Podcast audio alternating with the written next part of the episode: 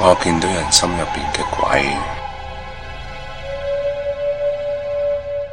Hello，大家好，欢迎来到风趣乐园我是普通话说不利索的阿泽。今天是香港重案组的最后一期啊，一共给大家带来了二十起案件。那今天要聊的呢，是一栋凶宅。这座凶宅被列为是香港五大凶宅之首，这就是传说中的美孚新村零二七十九座六层。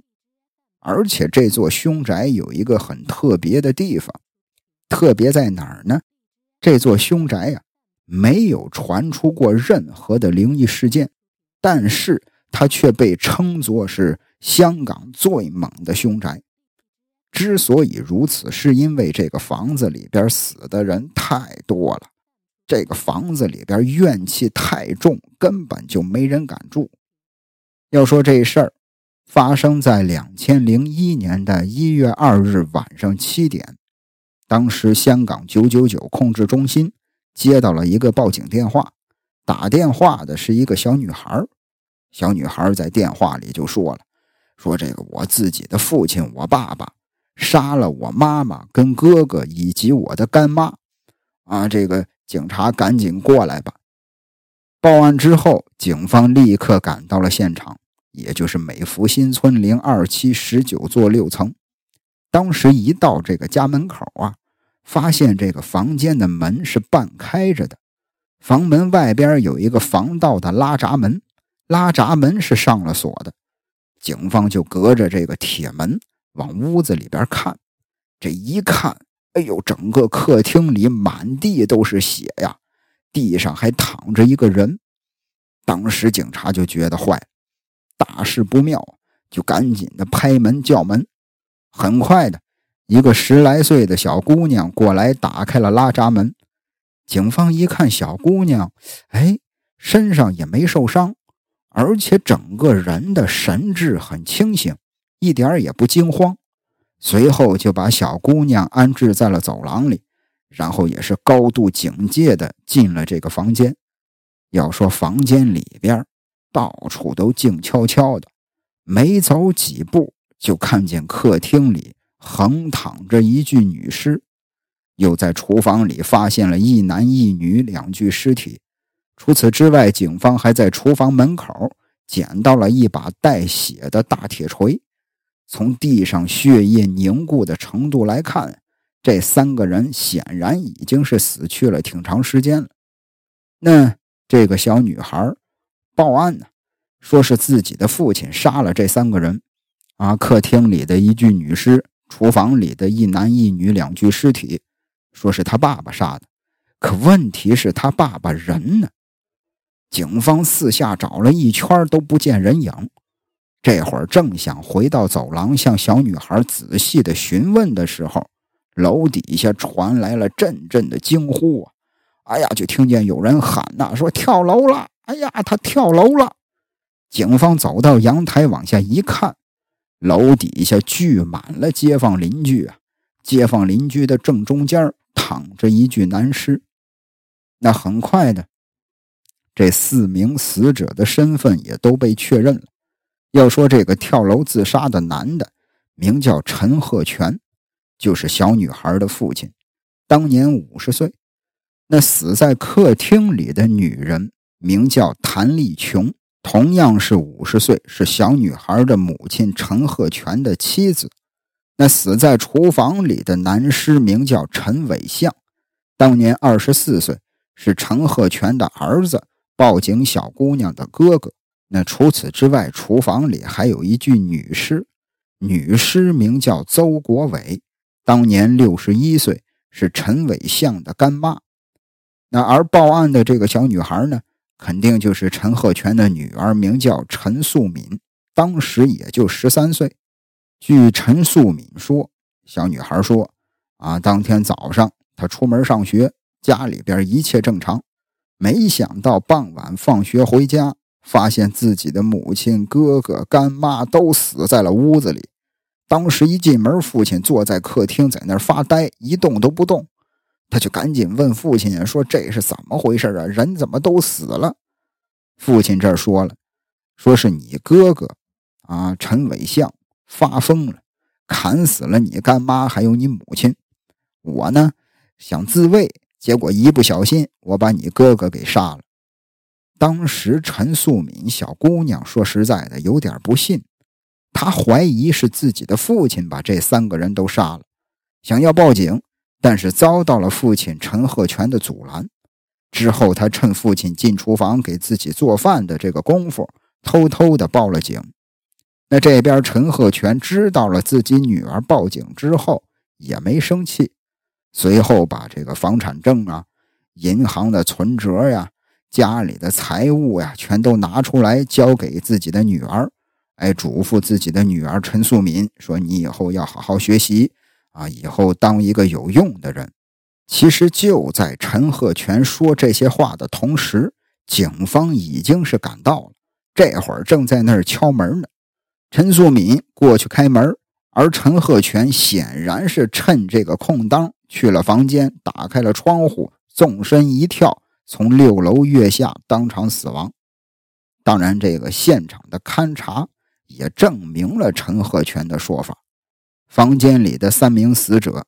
都是被大铁锤重击而亡的，死亡时间呢，大概是案发当天上午十一点左右。那根据现场的血迹干涸的情况分析，警方也推算出了死者遇害的先后顺序：首先是邹国伟，然后是谭立琼，最后是陈伟相。而陈伟相身上啊，溅满了邹国伟和谭立琼的血迹。陈鹤全身上呢，只有陈伟相的血迹。那显然，啊，这个干妈邹国伟，还有自己的亲妈谭丽琼，确实是陈伟相所杀的。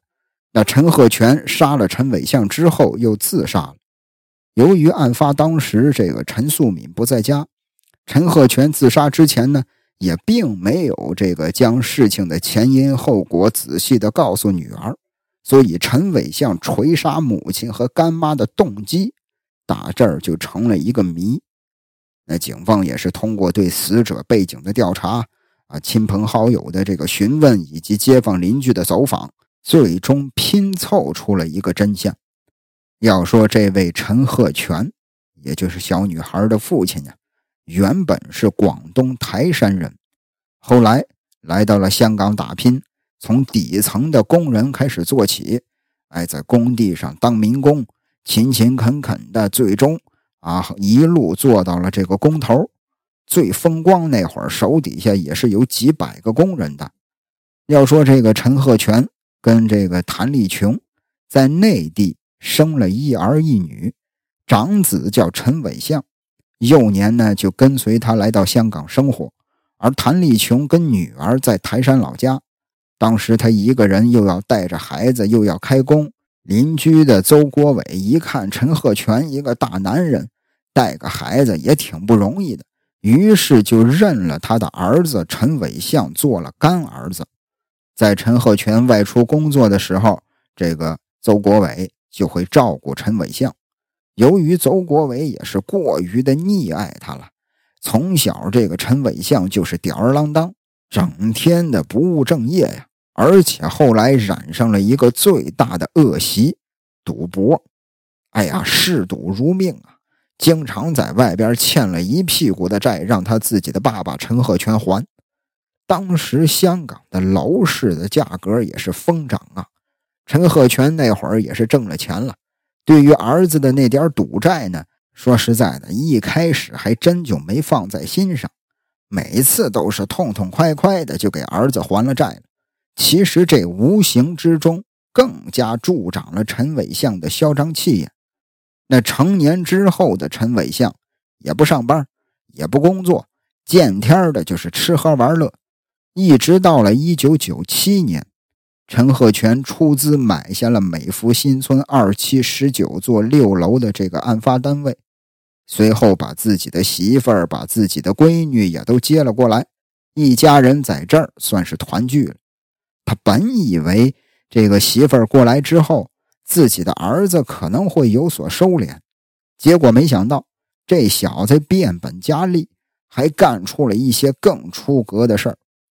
说是有一天，陈伟相在酒吧里边喝酒，哎，无意当中看上了一个女孩，搭讪不成功之后呢，往人家女孩的酒里边下药，随后把人家小姑娘带回去就给强奸了。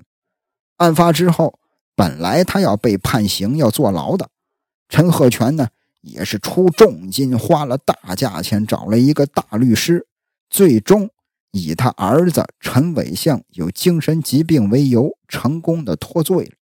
那经过这件事儿之后，陈鹤全本以为儿子会从此改过自新，但是陈伟相压根儿就没有，依然是挥霍无度啊，又欠下了大量的赌债。此时。正好赶上香港金融危机，香港的楼市一蹶不振，陈鹤全也是损失惨重。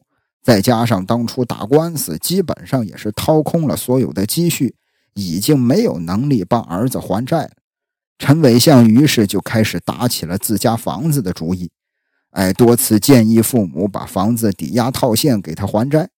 那这老两口肯定是不愿意呀。那案发当天上午十点，陈伟相旧事重提，哎，劝自己的父母卖了房子套现，借口是什么呢？说现在香港的房价呀还会继续跌。两口子不同意，他于是就找来了自己的干妈，哎，在这帮着一块游说父母。但是这个邹国伟他干妈，人家一算账也是觉得。哎呀，如果现在抛售房子的话，可能损失巨大。最后，这个邹国伟也不同意卖房子。当时，这个陈伟相就特别的不满。这边邹国伟干妈一看，哎呀，这个局面有点紧张了，也是为了缓和气氛，就说进厨房，哎，煮点东西，煮点面给大家吃。陈伟相随后就跟进来。哎，想劝自己的干妈，让自己的干妈支持他。哎，还坦白的交代说他在外边欠下了大量的赌债，要是再不还的话，后果很严重。那邹国伟听完了之后，有点生气了。他本以为陈伟相经过上次那件事儿啊，已经是吸取教训，已经这个洗心革面，重新做人了。没想到这小子不知悔改。于是干妈当面就痛斥他，随后俩人在厨房里就争吵了起来。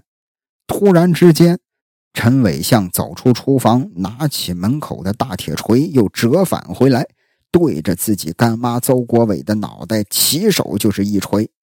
当时这个邹国伟惨叫一声，就倒在了地上。外边，陈伟向的亲妈谭丽琼听见厨房里有人惨叫啊！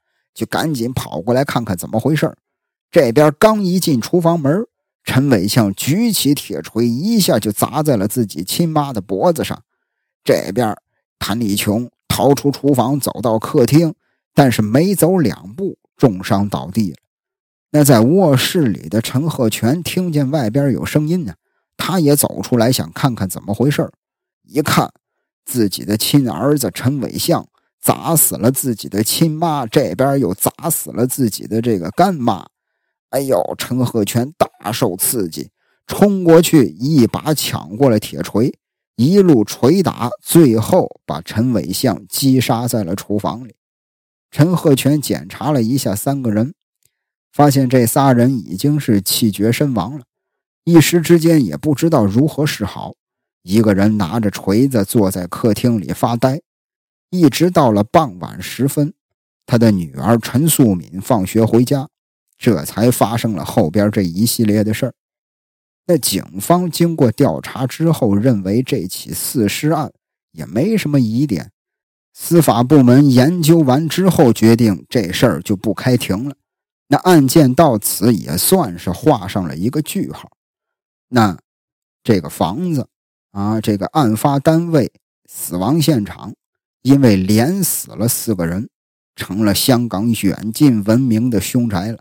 虽然从来没传出过什么灵异事件，但是死的人太多，怨气很重。打这儿之后，这个房子一直就没被转手过，也没有人敢在里边住。那附近的这些街坊邻居也害怕呀，啊，自己的隔壁，哎呀，是凶宅，他们也害怕，就纷纷的在自己家门口，在楼道里边贴上了很多灵符保平安。不过要说实话，哎呀，老话说，可怜之人必有可恨之处。其实陈鹤全也是间接成了儿子的帮凶，不光是这个父亲陈鹤全，包括这个干妈啊邹国伟，打小也是特别溺爱陈伟相。真的，这个过于溺爱孩子呀，将来真的是会出大事的。只可惜呀，毁了一个小女孩的一生。哎呀，小女孩陈素敏是最无辜的，我估计这可能是伴随他一生的巨大的阴影。那聊到这儿，啊，这个不光是香港重案组这个系列结束了，香港五大凶宅咱也都聊了一个遍了。今天这期聊的是香港五大凶宅之首，那之前还有哪四期呢？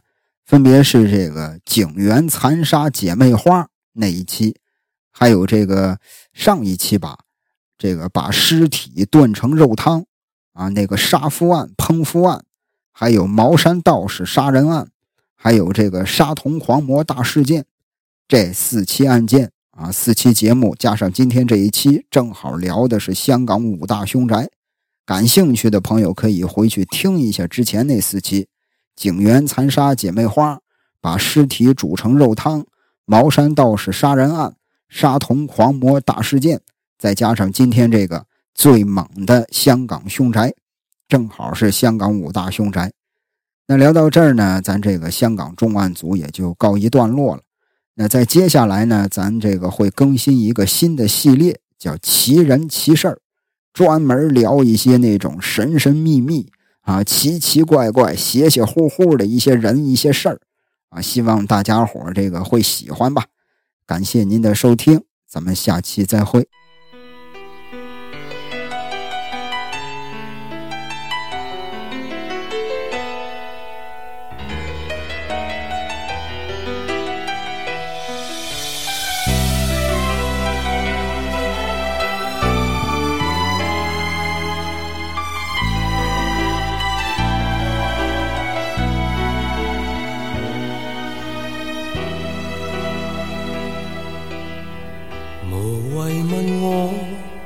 今天的事，无谓去知，不要问意义。有意义，冇意义，怎么定判？不想，不见，不知。无谓问我一生的事。谁愿意讲失落往事？有情无情，不要问我，不理会，不追悔，不解释，已是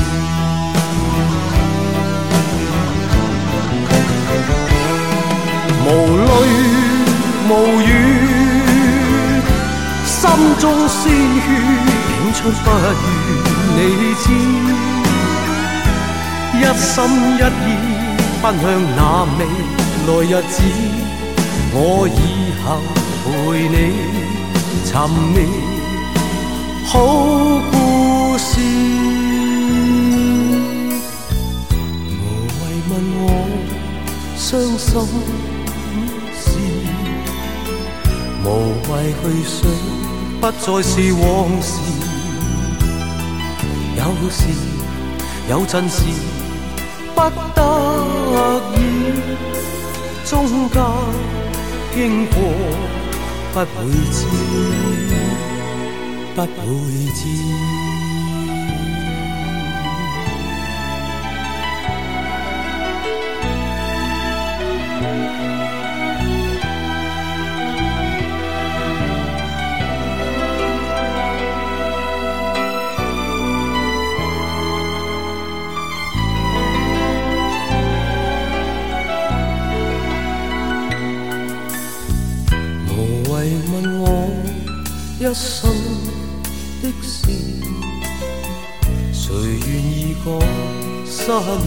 往事，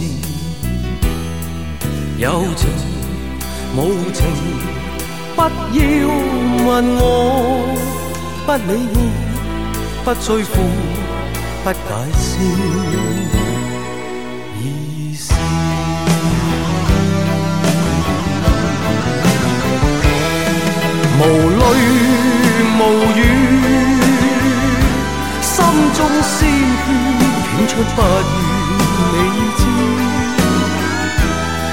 心一意奔向那未来日子，我以后陪你寻觅好故事。